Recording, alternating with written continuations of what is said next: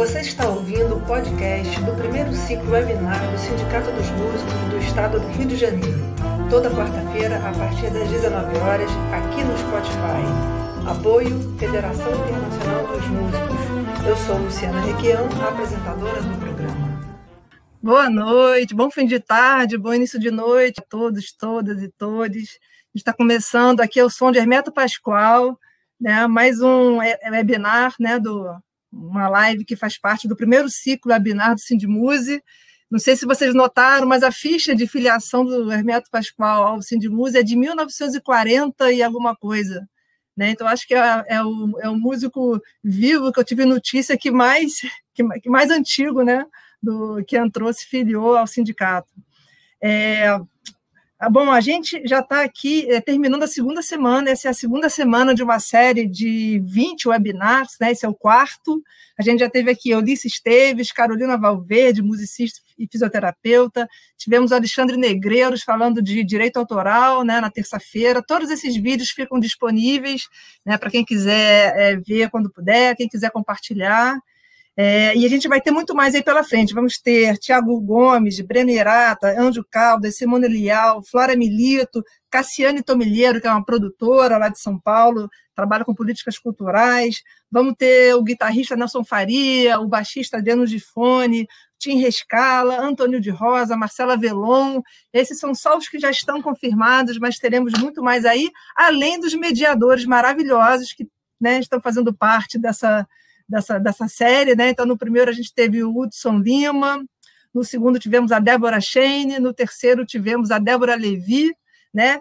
E hoje a gente vai conversar com o Renato Borges sobre a pós-graduação em música. Ele vai dar, vai falar muita coisa para a gente importante para quem quer também é, se aventurar nesse universo acadêmico, no universo também do mestrado profissional, que é um caminho também de trabalho para o músico, né? Um caminho possível, interessante, rico e ninguém menos do que o coordenador do programa de pós-graduação em música, Cliff Corman, pianista, vai fazer essa, essa mediação.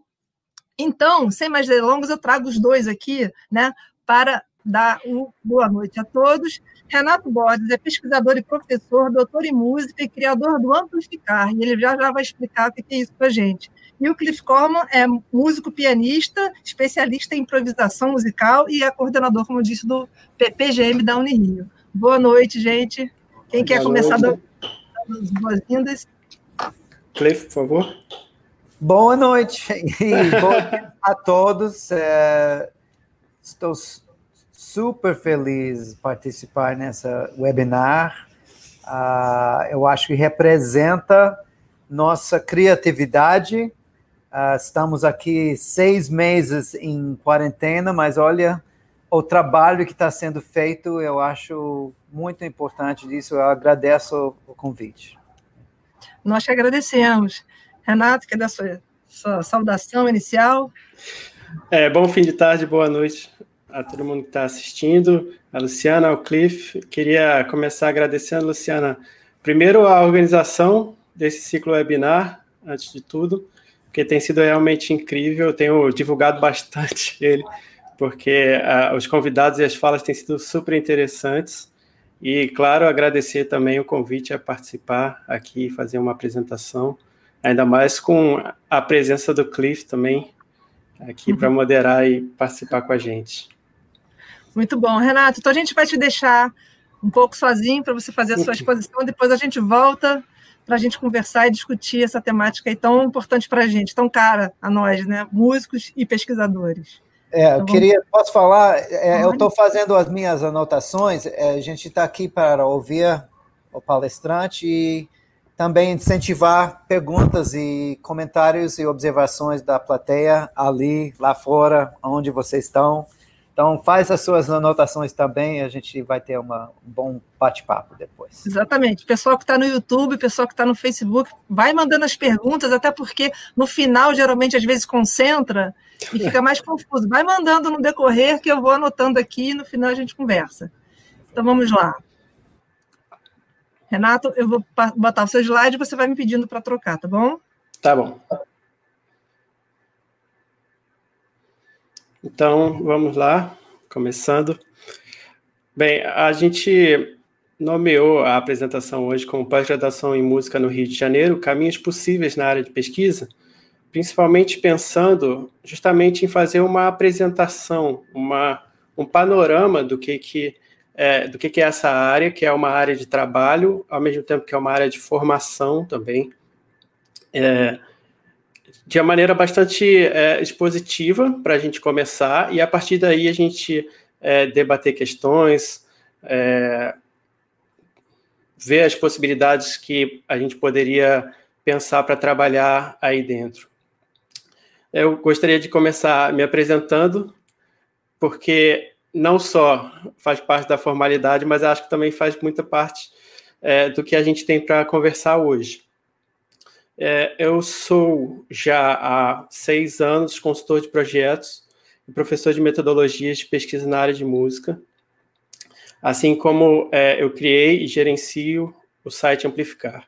É, eu vou falar bastante, principalmente da primeira, do primeiro tópico e, do, e um pouquinho mais do segundo mais à frente, é, justamente como é, possibilidades, linhas de, de, trabalho e de uh, atuação que foram me é, aparecendo durante o meu envolvimento com pós-graduação, já desde o mestrado, mas mais firme depois, quando eu fui participar do programa de pós-graduação em música da Unirio, onde o Cliff é hoje coordenador é, no curso de doutorado também. Lá eu defendi a minha tese, que é a respeito da própria área de pesquisa em música no Brasil. Né? O que, que é isso, é, quais são as pessoas envolvidas, o que, que se faz, é, quais são, quais são é, temas e é, agrupamentos de temas que são discutidos, com que ferramentas, esse tipo de discussão. É, a gente também vai falar um bocado disso hoje, tanto é, dessa maneira mais expositiva, quanto também no debate. O, eu preparei um slide sobre o nosso roteiro para hoje, para a gente se localizar. Então, é, são quatro grandes assuntos que, como eu falei, vou apresentar é, um panorama mesmo, assim, um, um mapa para todo mundo se localizar é, em relação a isso. Começando por o que, é pós-graduação e o que, são as modalidades de pós-graduação. São muitos termos que a gente ouve no dia a dia, principalmente para quem, é, enfim, está na graduação, ou então nem, nem se envolveu ainda com universidade, mas ouve falar, é, um colega, um conhecido está fazendo um curso, ou então sei lá, viu, viu na TV. É, então, o que, é isso? Né? O que é pós-graduação e quais são os tipos de pós-graduação? Depois vou especificar um pouco mais para a gente falar sobre os cursos de pós-graduação são estricto senso aqui no Rio de Janeiro na área de música. Essa questão de o que é estricto senso também é, entra ali na discussão das modalidades. Né? A partir disso, é, quais são as vertentes de pesquisa que são possíveis nesses cursos e, finalmente, uma, uma conversa, uma pequena apresentação sobre o que, que você pode, é, é, vamos dizer assim, que oportunidades que você pode encontrar ou identificar ou reconhecer, seja durante o, o a pós-graduação ou depois, ou é, a partir do que, de alguma coisa que você viu lá ou da formação que foi envolvida é, durante o seu curso. Então, esse é o nosso plano para hoje. É, vamos começar, então, com o que, que é pós-graduação. Bem, pós-graduação ela é uma continuação da formação. É, o nome é bastante explícito, é, e nisso não tem, não tem casca de banana, é isso mesmo. Ela é uma pós-graduação, ou seja, é, ele é um curso que vem, que, que vem logo após da graduação, ou seja, você para ingressar em qualquer tipo de pós-graduação, é necessário ter passado por uma graduação antes. É, e aí uma pergunta que é muito comum é, ah, eu quero fazer uma pós-graduação em música, eu preciso que a minha graduação seja em música? Não. É, simplesmente o requisito seria vir depois da graduação. Então, se você tem a graduação, nesse sentido, está coberto. É, o que é muito frequente na nossa área, inclusive, né? Às vezes a pessoa vem de outras áreas, é muito comum, não sei. A pessoa tem uma vida profissional na música, mas se formou em engenharia. Ah, mas agora eu quero fazer uma, um mestrado em música. Pode fazer que, que tá, tá tudo certo. Vai cumprir os requisitos para poder entrar no curso.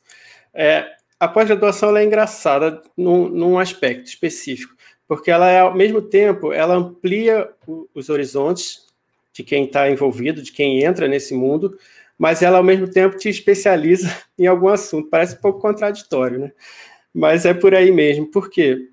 É muito comum que a gente entre para estudar uma questão específica, muito específica, por exemplo, determinada prática musical ou prática musical de um de um musicista ou é, uma prática pedagógica que tem a ver com música, que seja por meio da música ou com objetivos musicais mesmo.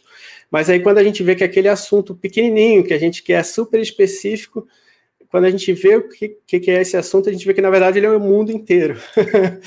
e a, a, a, gente sempre vai procurando nossos pares, as pessoas que estão fazendo coisas parecidas, e às vezes a gente encontra alguém, por exemplo, aqui no Rio mesmo, só que na outra universidade. Ah, você não frequenta aquela universidade, mas você acaba passando a conhecer a, as pessoas, os professores, uh, as disciplinas, enfim, a estrutura, às vezes a biblioteca, é, por causa desse, dessa pessoa que estava lá que faz uma coisa parecida contigo. Mas daqui a pouco você descobre que tem alguém que está em Belo Horizonte que faz isso também. E que é mais parecido com o que a, a pessoa do Rio está tá fazendo. E aí daqui a pouco é em João Pessoa, daqui a pouco é em, em Brasília. Então, daqui a pouco você está falando com pessoas do Brasil inteiro e você estava lá só para ver aquela, aquele assunto que você achava que era super específico, era só seu.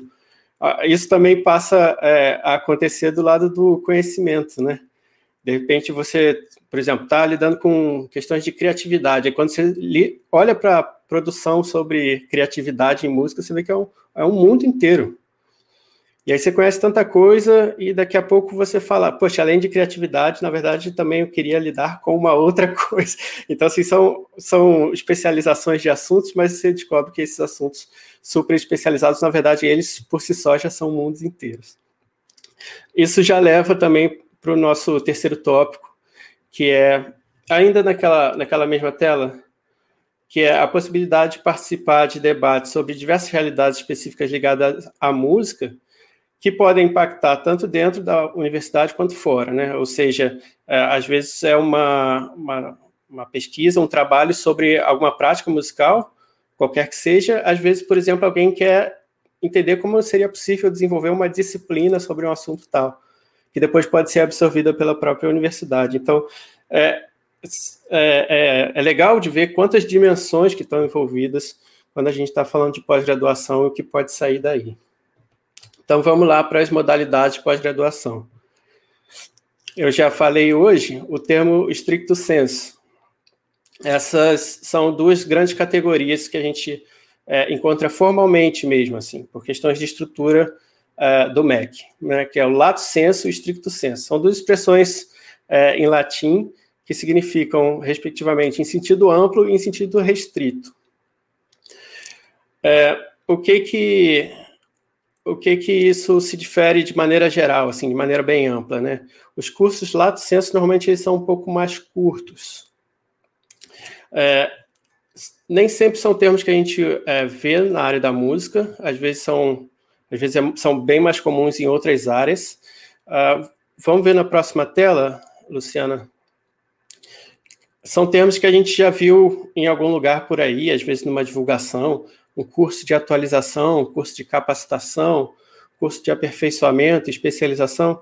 É engraçado porque, normalmente, por eles serem justamente o um curso de super curta duração, às vezes, o curso de capacitação, às vezes, pode ter oito horas, pode acontecer num sábado ou, ou numa semana, é, apesar de chamar em sentido amplo, às vezes eles são super específicos, porque vão te capacitar a fazer uma uma tarefa específica ou uma técnica específica ou algum assunto. Já o distrito senso, normalmente são cursos mais longos. Então, estamos falando de mestrados e doutorados. Existe sempre essa, essa pergunta, né? Ah, mestrado acadêmico, mestrado profissional, são cursos é, diferentes, eles valem coisas diferentes, eles são cursos diferentes, mas eles têm a mesma validade como curso de mestrado. Então, se alguém está interessado em fazer mestrado, essa já é uma pergunta a se resolver. Será que é um mestrado acadêmico? Será que é um mestrado profissional? A gente é, pode discutir isso também hoje. Se tiver dúvidas, a gente responde, mas a gente vai passar por isso mais à frente, quando falar das especialidades de cada, cada programa aqui no Rio. É, em relação a algumas questões específicas, eu botei para vocês marcadinhos aí com esse checkzinho em, em dourado, esses quatro cursos, que são a especialização, mestrado acadêmico, mestrado profissional, doutorado. Esses são cursos que são, como eu falei, de maior duração. A especialização ela pode ser cerca de um ano, na maioria das vezes um ano e meio. O mestrado acadêmico, em geral, tem um ano e meio, dura um ano e meio. Assim, e o mestrado profissional, desculpa, mestrado profissional um ano e meio, mestrado acadêmico dois anos. É, pode ser feito em menos mas em geral esse é o, é é o prazo padrão, digamos assim. E o doutorado, em geral, também dura quatro anos. É importante dizer que esses são considerados em provas de título, normalmente. Ou seja, se você vai fazer um concurso, por exemplo, é, e você tem uma especialização e outro candidato não tem uma especialização, seu currículo provavelmente vai ganhar lá um, um meio ponto, um pontinho que pode fazer uma diferença depois numa avaliação. Mesma coisa com mestrados e doutorados, claro, sempre é, com pontuações maiores, né? O mestrado garantiria uma pontuação um pouco maior que a da especialização, e o doutorado um pouco maior do que a dos, dos mestrados. É, e a última coisinha, é importante dizer sobre possibilidade de bolsa, porque pós-graduação pressupõe que o pós-graduando vai trabalhar bastante, dá bastante trabalho, é, consome bastante tempo e bastante cabeça. Então, é importante também saber conciliar com, as outras demandas da vida. Será que eu consigo trabalhar ou não, né? É, fora do curso de pós-graduação. Consigo continuar dando minhas aulas, consigo tocar, consigo gravar, consigo é, compor as trilhas, por aí vai. Então, é, as bolsas, elas são possíveis nos cursos de mestrado acadêmico e no doutorado. Uh, a bolsa de doutorado um pouquinho maior, o valor um pouquinho maior do que a, a bolsa de mestrado acadêmico. É, são bolsas mensais, né? Com, como rendimentos não tributáveis, né? E o mestrado profissional, é, ele não tem opção de bolsa, justamente porque ele pressupõe que a pessoa que já que está se envolvendo, na verdade, já trabalha com música, já tem seus rendimentos é, garantidos pelo seu trabalho fora do curso de pós-graduação. Então, essa é uma distinção importante, é, porque muitas pessoas procuram também a pós-graduação como uma possibilidade de, apesar de, de, todo o trabalho envolvido, também ter é, a, a, bolsa, né? É, é importante dizer que, como eu coloquei ali, é possibilidade de bolsa, infelizmente, ainda mais com é, os cortes que a gente tem passado nos últimos anos. É, em geral, as pessoas conseguem as bolsas, mas pode demorar, talvez, é, pode conseguir na entrada, pode talvez demorar seis meses. Enfim, tem sempre avaliar a oferta de bolsas, se isso é uma questão que vai determinar a escolha de qual curso que você vai fazer. No, na próxima tela, eu coloquei basicamente tudo isso que eu falei, só que no formato de uma tabelinha, porque já que a gente está fazendo o webinar aqui e os vídeos ficam disponíveis, se alguém quiser voltar aqui para para consultar isso, para é, ter um, uma geral do que, que é as do que, que são as modalidades de pós-graduação, pode voltar aqui. É, um acréscimo dessa tabela que eu ainda não tinha comentado justamente que o trabalho final do, dos quatro últimos cursos ali, em geral, é, os termos que se usam são uma monografia para especialização, uma dissertação de mestrado. Então, toda vez que alguém falar dissertação, está falando de mestrado. Toda vez que alguém estiver falando de mestrado, está falando de dissertação. É, e toda vez que alguém falar de tese, é doutorado. Então, dissertação de mestrado e tese de doutorado. No mestrado profissional, um termo bastante genérico que tem sido usado é produto. É o produto do, da pesquisa, o produto do mestrado. Porque o formato desse produto no mestrado profissional é uma questão a ser pensada de acordo com, com cada projeto. Eu vou, eu vou comentar mais disso mais à frente, mas só para dar um exemplo para ilustrar, talvez o seu produto seja um serviço que é, que é feito através de um site, por assinatura ou por venda. É, talvez seu produto seja um livro, talvez seu produto seja uma, uma metodologia, talvez seu produto seja uma oficina que você vai ministrar. Então, uma palavra genérica para juntar tudo isso seria produto. Bem, estamos falando de curso, então é importante também falar o que, que é o que, que é esse curso de pós-graduação. Acho que a gente pode sempre é, dividir assim em duas dois complementos, né? De um lado a gente tem as disciplinas, são aulas, seminários, são disciplinas semestrais, coletivas, que é principalmente durante o mestrado são sete, seis ou sete turmas durante o curso. Isso varia de, de curso a curso.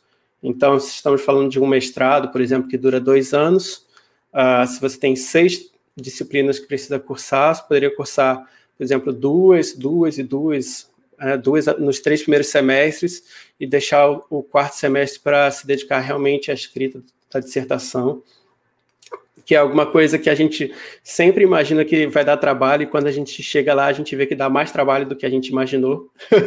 então é sempre bom se planejar e adiantar o máximo possível, né? Dessas, dessa, dessas disciplinas. Uh, talvez as pessoas também conheçam o termo crédito, né? Ah, tenho tantos créditos para cumprir. Então, os créditos eles sempre são alocados ou para disciplinas ou para é, o desenvolvimento do produto final né? Esse produto final, que é aquela dissertação, ou serviço, ou tese, ou, ou produto que vai ser oferecido, ele é desenvolvido sob orientação, aí entra aquela figura do orientador, professor orientador, e ele é avaliado durante e ao final do curso. É uma coisa que muita gente sempre se surpreende quando a gente fala de mestrado, né, assim, está conhecendo esse mundo, é que existe uma mini defesa antes da defesa, para justamente ver como a pesquisa está sendo desenvolvida. Né? É o que a gente chama de exame de qualificação. Então, às vezes, isso uh, pode ser, por exemplo, seis meses antes da defesa final, pode ser três meses antes da defesa, depende sempre do programa, de como cada é, é, pesquisa vai sendo desenvolvida, de como o orientador está tá, tá acompanhando o progresso daquela pesquisa. Mas ela é avaliada tanto no meio quanto no final, ou seja, para não chegar no final e descobri que tinha um monte, um monte de trabalho para fazer, que, que teria sido melhor chegar quatro meses antes e falar: olha, acho que você poderia ir por aqui, ir por ali. Então, é, acho que não tem nenhum curso de. Ah, acho que exame de qualificação é uma coisa que eu sempre vi em todos os cursos, assim, sempre, sempre existiu. É justamente isso, é uma defesa prévia, assim, uma defesa parcial, em que é avaliado o trabalho, né, a dissertação, o produto, para poder é, guiar. Então, o produto final é desenvolvido sob a orientação dessa figura, que é o do orientador, mas também da banca que, que avalia o, o que está sendo desenvolvido e produzido naquela pesquisa. Bem, vamos agora passar para uma coisa mais específica, que a gente já não está falando mais genericamente do que é pós-graduação, mas sim falando de cursos estricto senso em música no Rio de Janeiro, ou seja, quais são as nossas opções aqui na cidade. A gente é muito bem servido no, no, em contexto nacional, digamos assim, aqui no Rio, porque a gente tem quatro programas numa cidade só. Salvo engano, é, acho que sim. A, é, é, a, gente é, a gente é a cidade com mais programas de música. Uh, em termos de programas acadêmicos, o Rio de Janeiro tem dois e profissional também tem, tem dois. Se não me engano, em São Paulo tem dois acadêmicos na cidade de São Paulo. E em outras cidades do Brasil não tem mais do que um quando tem um. Então a gente está muito bem servido de opções, sempre para para a gente poder escolher o melhor direcionamento, o melhor desenvolvimento da nossa pesquisa, né? Então, as duas, as duas universidades, a UFRJ e a Unirio, a UFRJ tem um programa acadêmico, e o, e o profissional. O acadêmico, tanto da UFRJ quanto da Unirio, se chamam PPGM, então a gente tem sempre falar PPGM da UFRJ, PPGM da Unirio, mas os profissionais têm nomes diferentes, né? Tanto por extenso quanto a sigla, né? Na UFRJ ele se chama PROMUS e na Unirio se chama PROEMUS. É, a diferença ali do Proemos é que é especificamente chamado de Programa de Mestrado Profissional em Ensino das Práticas Musicais. De novo, a gente vai é, entrar por essas, por essas vertentes em breve. Eu queria aproveitar esse, esse momento agora de falar um pouquinho dos cursos para mostrar os, os sites, para mostrar onde é que a gente consegue ter as informações desses cursos. Então, Uh, os, quatro, os quatro programas têm as informações disponíveis online e os sites são bem completos. Isso é sempre uma exigência das, das instituições. Então, seja ofertas de disciplina, seja edital de seleção, seja regulamento, orientadores, é, defesas ou notícias, como está aí nessa imagem, né, que tem uma notícia sobre a abertura de um evento, que é, foi a quinta jornada de músicas mistas da UFRJ. Então, tem bastante informação nesses sites. É bem interessante sempre é, que tiver interessado em alguns dos, dos programas, entrar lá e ver. Ah, e será que seria melhor trabalhar isso, por exemplo, no acadêmico da Unirio ou da UFRJ? Será que é melhor encaminhar essa pesquisa para o profissional da UFRJ ou para a da Unirio? E a gente tem essas opções lá. Então, esse é o site da UFRJ, do PPGM. Está completando 40 anos esse ano. Agora o do ProMus, que é o profissional, Programa de Pós-Graduação Profissional em Música da UFRJ. Em seguida, o site da Unirio, com o PPGM, cujo coordenador está aqui conosco. Uh, e, por fim, o site da Proemos, do Proemos, que é o mestrado profissional da Unirio. Então, é, como informações, é, eles são assim, a primeira parada para ver o que, que é um programa, o que, que existe ali dentro de opções, é, quando que deve abrir um edital de novo.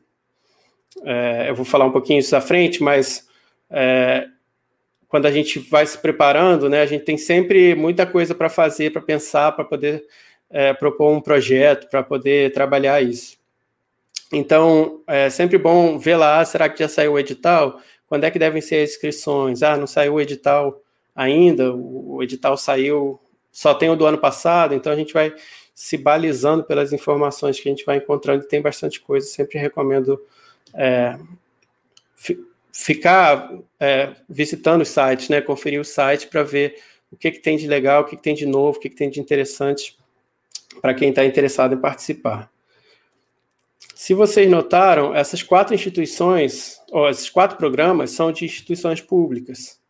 Então, isso a gente precisa sempre valorizar é, como benefício de instituição pública, todas as disciplinas, né? Quando eu falo de turmas, quando a gente fala de aula, as disciplinas são abertas para todos. Claro que a gente está vivendo momentos é, excepcionais agora com a quarentena e a pandemia, mas mesmo assim, muitas turmas que estão sendo ministradas online estão sendo é, que estão sendo realizadas por todos esses aplicativos que a gente está tem usado nas, nos últimos meses, é, também tem, tem aceitado é, a presença de pessoas que não estão oficialmente inscritas no curso.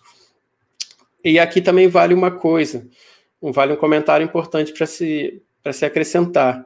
É, se você está interessado em fazer um mestrado, você pode cursar essas disciplinas sem estar ainda no curso de mestrado como o que é chamado de aluno especial. Ou seja, você cursa a disciplina como se fosse mesmo um participante do curso de mestrado. Chega no final, apresenta o trabalho, uh, é avaliado, recebe uma nota. E aí, essa disciplina, em geral, ela tem validade de dois anos para depois que você oficialmente entrar no mestrado, passar pelo processo seletivo, ela já contar como uma daquelas disciplinas de crédito, é, dos créditos necessários lá que eu falei um pouquinho antes. Ou seja, é como se fosse começar o mestrado antes de começar oficialmente. Isso pode ser interessante por vários motivos.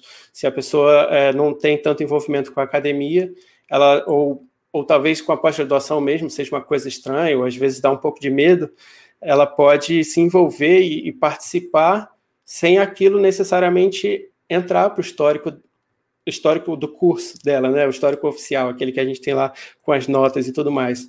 justamente para familiarizar, enfim, para entender como é que é a dinâmica. Se ela gostou, se ela se interessou, ótimo, segue em frente, é, aproveita aquela disciplina depois.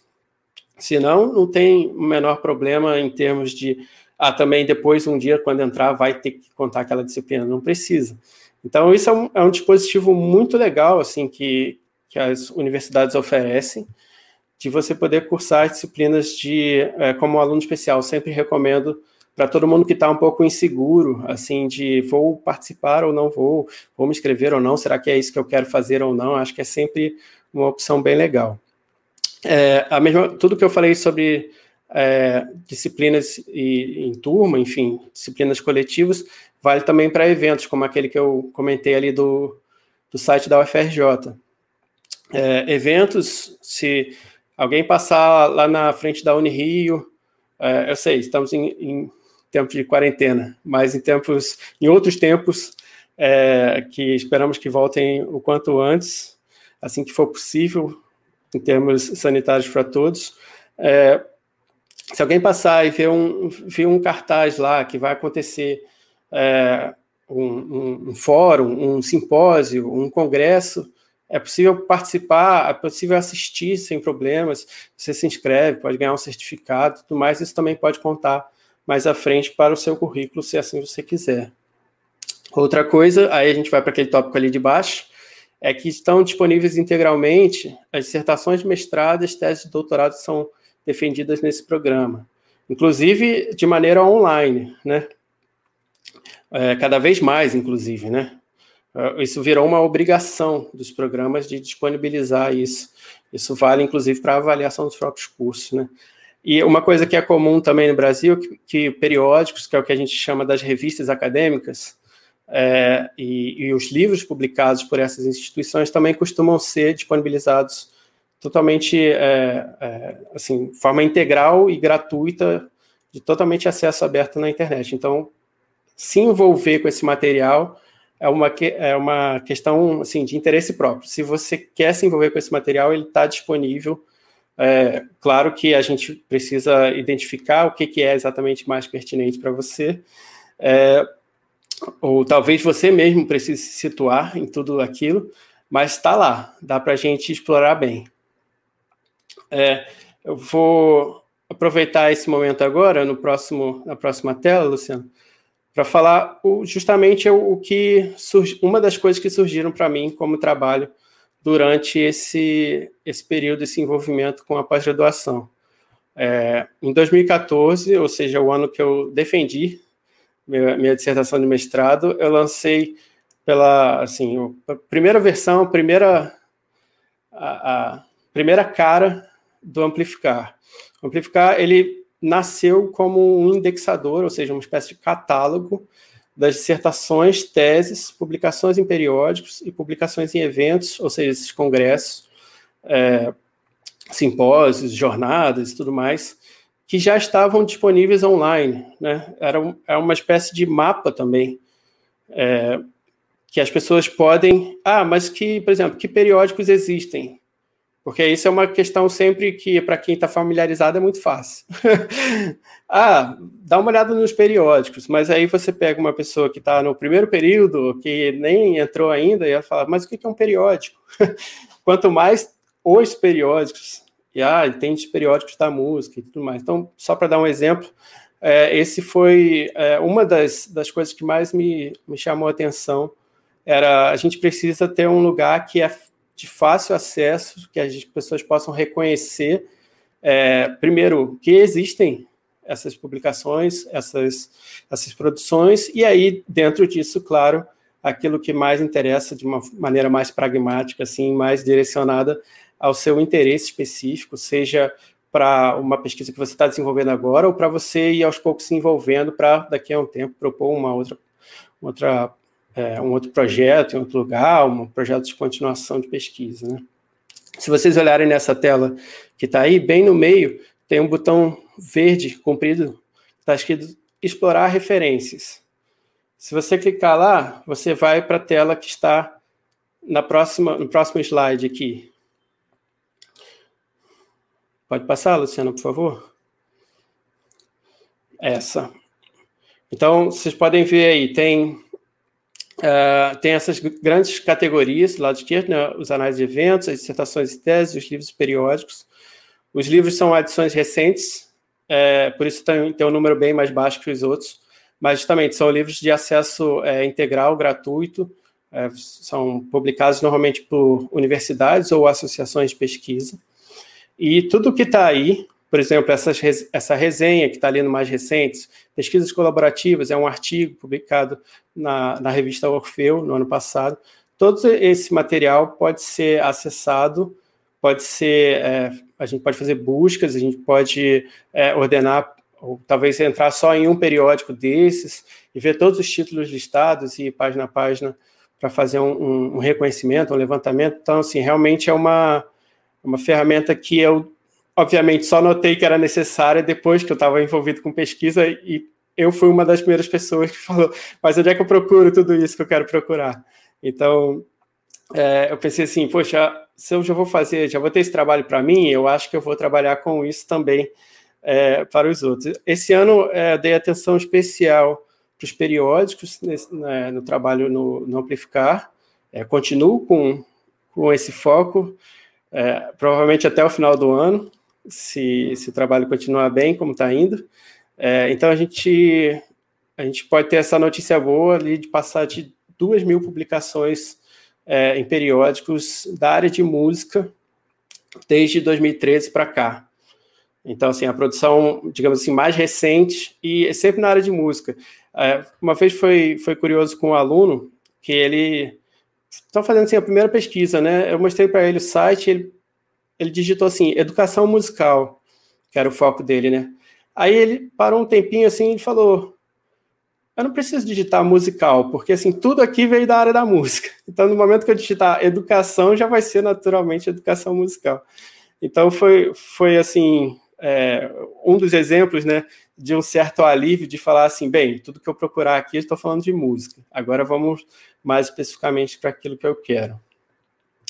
É, essa foi uma das coisas, como eu falei, que me, me veio durante, que eu identifiquei durante a pós-graduação, primeiro no mestrado, e aí isso foi, digamos assim, cozinhando lentamente até até eu terminar a minha pesquisa de mestrado, até eu defender a dissertação.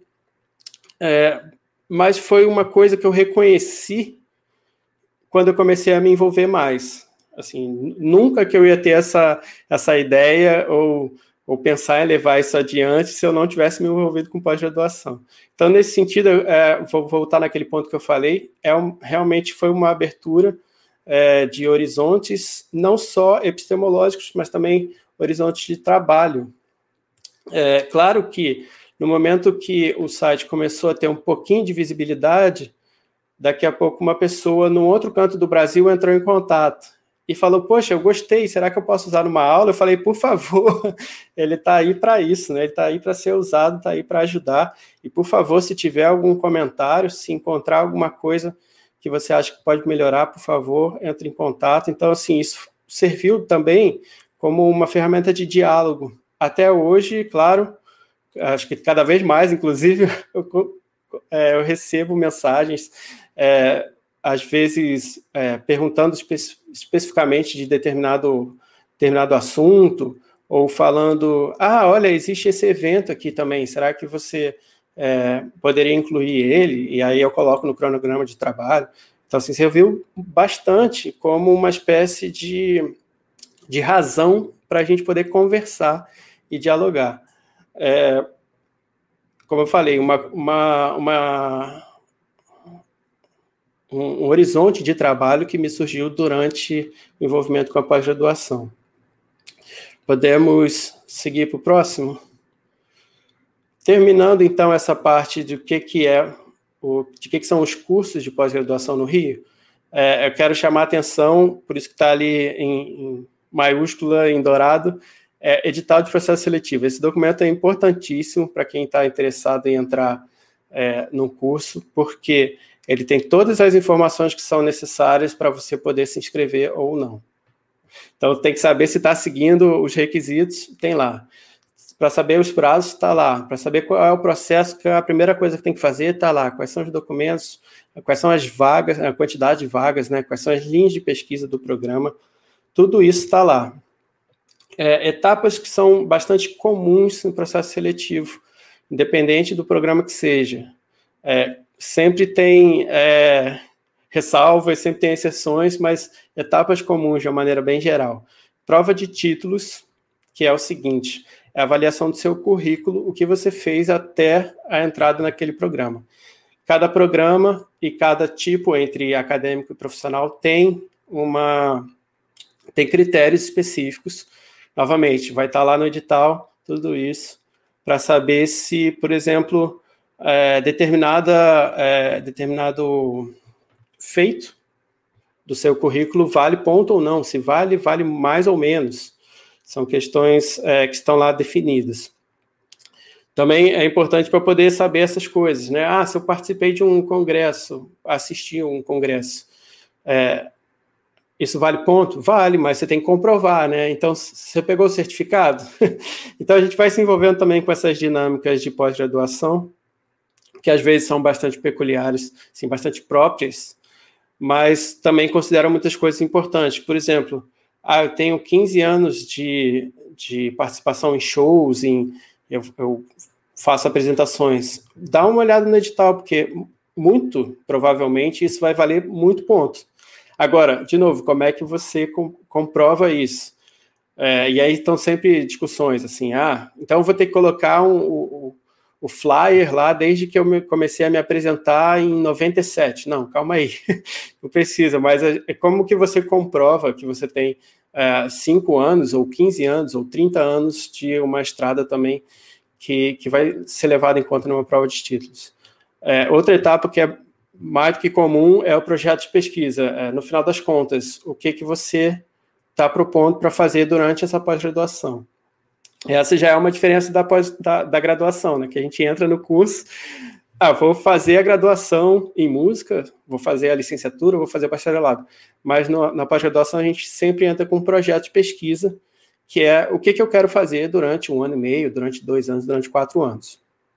É, esse tópico do projeto de pesquisa basicamente se tornou uma outra vertente de trabalho também para mim, assim como o site, mais ou menos no mesmo período, é, até um pouco antes, 2013, mas assim, eu normalmente considero 2014 como um, um marco assim de começo, e é o que eu tenho trabalhado nos últimos seis anos. É, foi uma coisa, novamente, que eu reconheci durante meu trabalho na pós-graduação e que, felizmente, é, tem, tem me atraído bastante, é, bastante gente para conversar. As pessoas sempre perguntam ah, o que é um projeto de pesquisa, como é que a gente organiza isso.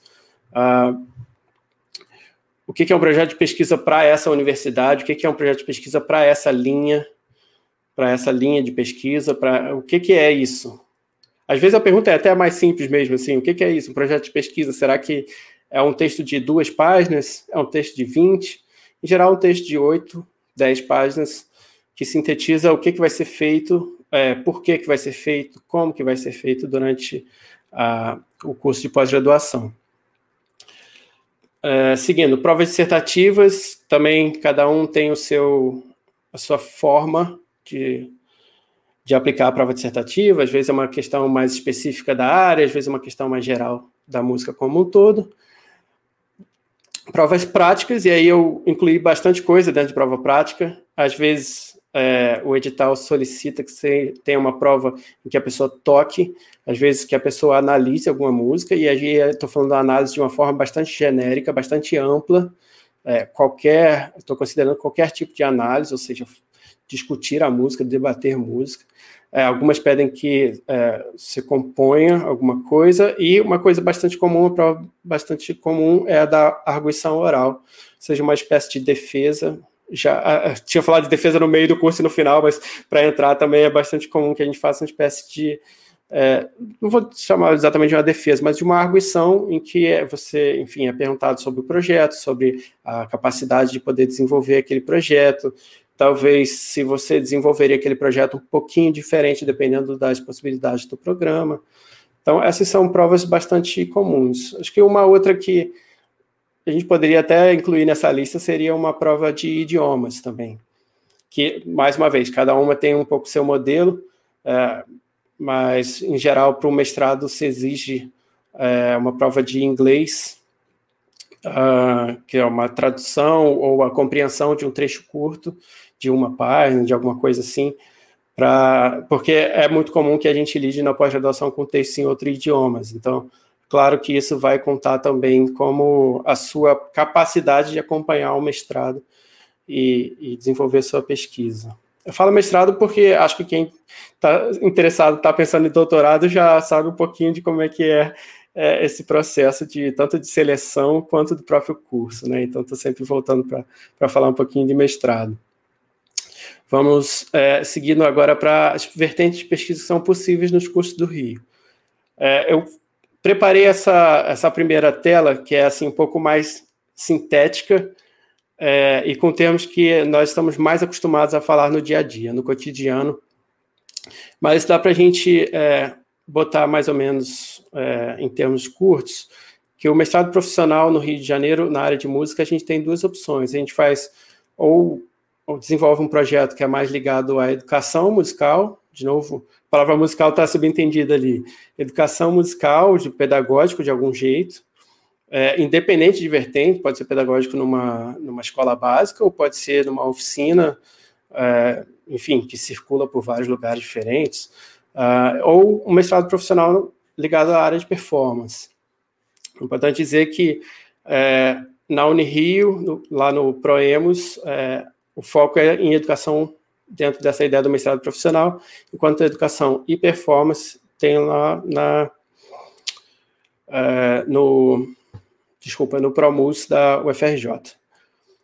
Já em relação ao mestrado acadêmico, existe uma pluralidade de, de linhas que, que se declaram linhas, né, assim, de possibilidades, que são composição, educação musical, de novo, uma linha ligada à documentação, que a gente pode falar assim de uma maneira bastante simples, que é, é trabalho com documentos, com acervos, e aí podem ser acervos tanto por exemplo, de partituras, como às vezes como de gravações, de fotografias, de iconografias em geral, ou acervos de outros tipos, acervos de instrumentos, é, realmente ligado à área de documentação. Ou talvez ligado à etnografia, que é aquela ideia de pesquisa de campo, que é ir lá conviver com as pessoas, fazer perguntas, envolver é, a fala delas, é, botar as pessoas para conversar, né? Então, é, um, é uma espécie de é, uma outra vertente ligada a essa vertente documental também. Performance, que é uma palavra mais, mais comum que a gente usa, ou teoria, que a gente vai ver depois como isso se materializa no nome, tecnicamente falando, de cada linha de pesquisa nos programas é, tanto da Unirio quanto da UFRJ. Então, nesse, nesse quadro, de novo, para sintetizar, né? O ProMUS da UFRJ, que é mestrado profissional, tem como área de concentração práticas interpretativas, e dentro disso as, as linhas de pedagogia instrumental, vocal, regências e processo de desenvolvimento artístico, que é o que eu comentei que a gente pode chamar de educação musical na prática. Estamos falando de, desculpa, o pedagogia instrumental que a gente pode chamar de educação musical, processo de desenvolvimento artístico é, mais ligado à performance. É, já no Proemos é, o título, o nome do programa já deixa isso bem claro, né? Esse é ensino das práticas musicais, é o, é o mestrado profissional em ensino das práticas musicais, ou seja, está realmente ligado à área de, de pedagogia da música. Né? Já em relação aos acadêmicos, aí a gente pula de três linhas para 11 linhas. Tem bastante coisa. Mas acho que é, é legal falar, se a gente olhar pela coluna ali da área de concentração, é, que tem uma certa semelhança e estrutura básica que é bem próxima, né? Os dois têm educação musical na UFRJ e música e educação na Unirio. Musicologia na UFRJ, musicologia na Unirio. E processos criativos na UFRJ, que na Unirio é, são como se fossem duas linhas separadas, né? Duas áreas separadas, composição e práticas interpretativas. Do lado direito, é, tem esses nomes por extenso, música, educação e diversidade, etnografia das práticas musicais, etc.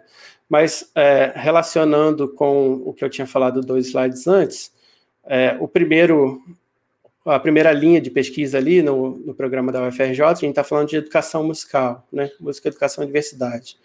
A palavra diversidade é importante também na UFRJ, as pesquisas que são desenvolvidas ali dentro levam isso bastante em consideração.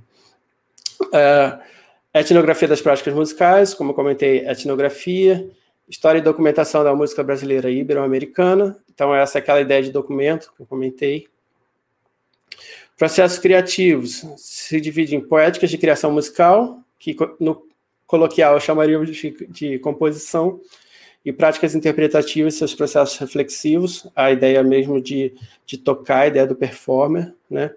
Na Unirio, seguindo ali rapidinho, educação musical, né, ensino e aprendizagem em música, documentação, história da música, etnografia das práticas musicais, linguagem e estruturação musical, que é um termo mais longo para algo que às vezes a gente chama de análise ou de teoria da música. Uh, de novo embaixo, né, processos criativos em música, que é o nome da linha de composição, e teoria de, e práticas de interpretação em música, que é da linha de performance, que a gente chama é, coloquialmente com, com esses nomes, mas claro que todos esses termos levam para compreensões um pouco mais específicas, um pouco mais é, recentes também, né, de o que está querendo ser dito quando a gente usa essas palavras, né. É, então, a, essa, por exemplo, essa é uma das questões importantes na pós-graduação, né? Se a gente está chamando determinada prática musical, qualquer, qualquer que seja, com um termo X ou um termo Y, porque quando a gente fala um, a gente pressupõe algumas coisas, quando a gente fala outro, a gente pressupõe outras, né? Então, isso é, é um tópico importante. É, uma coisa que eu sempre ressalto em relação às linhas, e que eu e que foi uma discussão bastante aprofundada nessa minha pesquisa de doutorado na Unirio, é que essas linhas significam uma espécie de proeminência, uma espécie de primazia de determinada área dessas no seu projeto de pesquisa. O que, que isso quer dizer? Que, que é inevitável que a sua pesquisa faça interagir mais do que fa, é, faça interagir linhas, faça interagir duas linhas, três linhas. Então, por exemplo, quando a gente fala de etnografia das práticas musicais, a gente está falando sobre práticas musicais. E que práticas musicais a gente está falando? A gente está falando de pessoas que estão tocando, por exemplo, que a gente chamaria de, de performers ou de intérpretes. Ou a gente pode fazer uma etnografia de compositores, por exemplo, como que como que eles compõem, com que com que ferramenta, com que diálogo, com o que que eles pensam sobre o que eles estão fazendo. É, se a gente está fazendo uh, documentação, a gente pode fazer uma documenta, uma pesquisa de documentação que também se é, que dialogue, por exemplo, com as ideias de educação musical, né? Ah, quais são os documentos aqui, o que, que nesse acervo fala sobre as práticas pedagógicas dessa instituição, por exemplo, ou desse professor que, que foi ativo, não sei, na primeira metade do século XX ou na segunda metade do século XX. Então, é sempre, sempre a gente vai fazer esses cruzamentos. Na verdade, é, me parece que é, a gente consegue explicar melhor uma, uma pesquisa, um projeto, se a gente consegue falar duas ou três linhas dessa ao mesmo tempo. Então, se eu falo, por exemplo, que uma pesquisa está lidando com composição e educação musical, eu entendo que existe uma interface aí, uma interface pedagógica que trabalha com a criação musical, né? Isso, para mim, deixa mais explícito o que é aquela pesquisa do que se eu falasse, ah, essa é uma pesquisa de educação musical. Porque se eu falar essa é uma educação, essa é uma pesquisa de educação musical que lida com a área de performance, eu já estou pensando uma coisa um pouquinho diferente do que eu estava falando com educação musical e a área de composição. Então, é, sempre existe essa articulação de uma área para outra. Eu acho isso é, bastante pertinente para explicar as pesquisas, mas também para saber com que, com que disciplinas, com que turmas, com que eventos a gente vai se envolver. Uh, eu estou pesquisando história da música. Tá bem, mas é a história das práticas, é a história das teorias, é a história da didática. Então, sempre tem essa articulação para a gente identificar. É, voltando naquela ideia de qual é o produto das pesquisas, quando a gente está falando de é, mestrados é, acadêmicos e o doutorado, a gente está falando de dissertação e tese, então a gente está falando de texto. Claro que é, podem ter outras, outros resultados de pesquisa, devem ter. Eu dei o exemplo aqui do Amplificar, meu site, ou, ou próprio minha, minha, a minha atuação profissional dando aula é, de metodologia de pesquisa, que é sempre uma coisa estranhíssima quando eu falo, eu sou um professor de metodologia de pesquisa em música, aí as pessoas falam, em qual universidade? Eu falo, não, eu sou professor particular, e as pessoas se, se surpreendem, assim, mas, assim, é, este é o meu trabalho, né? É, tudo isso vem justamente é, como uma espécie assim, de outros resultados do que foi a pós-graduação para mim, que não são necessariamente a tese ou a dissertação explicitamente que estão lá né, para consulta. Agora, quando a gente vê o, o, mestrado profissional, que desenvolve um produto, um serviço, é, é interessante quando o mestrado, o projeto envolvido no mestrado profissional, também consegue envolver as pesquisas que estão acontecendo no acadêmico, né, porque as pessoas estão se dedicando a pesquisar alguma coisa e falar sobre elas. E aí você tem outras pessoas que estão desenvolvendo serviços e produtos que vão circular mais amplamente pela sociedade, então tem uma ótima fonte para beber, que é justamente a produção dos mestrados profissionais, é, mestrados acadêmicos e, e, doutorado. Bem, o que, que eu vou falar agora nesse último tópico para a gente encaminhar para encerrar minha fala aqui, minha exposição. Ah, quando eu comecei a escrever isso, esse slide, eu escrevi oportunidades profissionais. Depois escrever oportunidades posteriores, e a gente vai falar sobre os profissionais logo depois. Porque é, uma das coisas mais comuns quando as pessoas se envolvem é, com pós-graduação, vão fazer mestrado, é, ah, agora eu fiz o mestrado, então vou para o doutorado. então, é, é, muito comum é, que, embora seja um trabalho, é, não é considerado profissão, né? Ninguém é um pós-graduando profissional, por mais que o mestrado seja profissional, mestrando profissional, mas é, é, um, é um discente do mestrado profissional, né? não é um profissional do mestrado. é, é, é, muito comum, enfim, que pessoas se envolvam e se encantem com esse mundo de pós-graduação e decidam fazer o doutorado posteriormente é, e depois um estágio de pós-doutorado. Só para fazer uma, um comentário importante, um estágio pós-doutorado não é um curso não existe um curso de pós-doutorado, é, um, é realmente esse é um trabalho mesmo, em que você desenvolve uma pesquisa, não é um curso de disciplinas, inclusive você pode ministrar disciplinas, deve ministrar disciplinas, mas você não é curso. É, então, por exemplo, uma coisa que é muito falada, né? Fulano é pós-doutor em alguma coisa, esse, isso não é um título, isso não, não existe como título.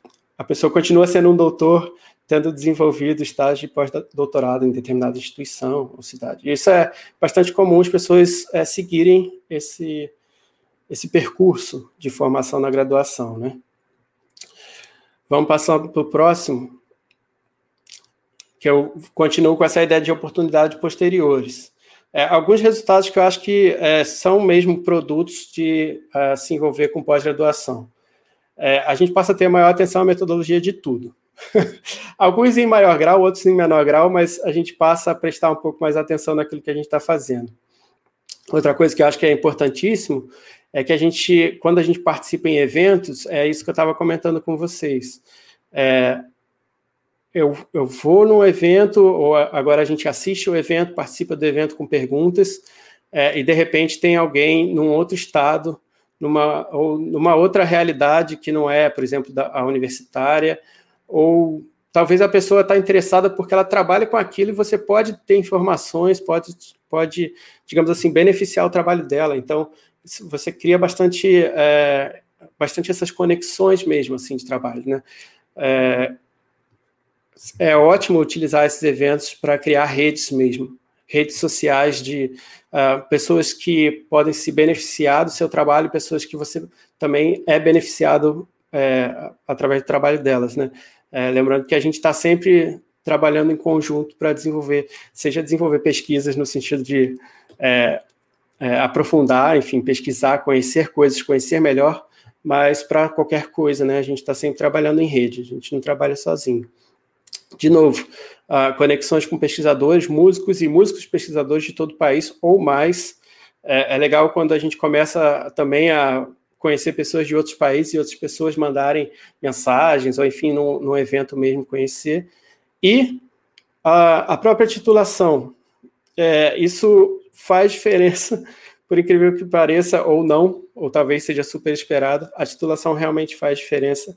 Ela pode é, levar a oportunidades posteriores, porque você tem aquela experiência e essa experiência é reconhecida. Então, os cursos no Rio, eles são bem avaliados pela CAPES. Então, você falar que é mestre ou doutor pela UFRJ ou pela Unirio no programa de música é levado em consideração como você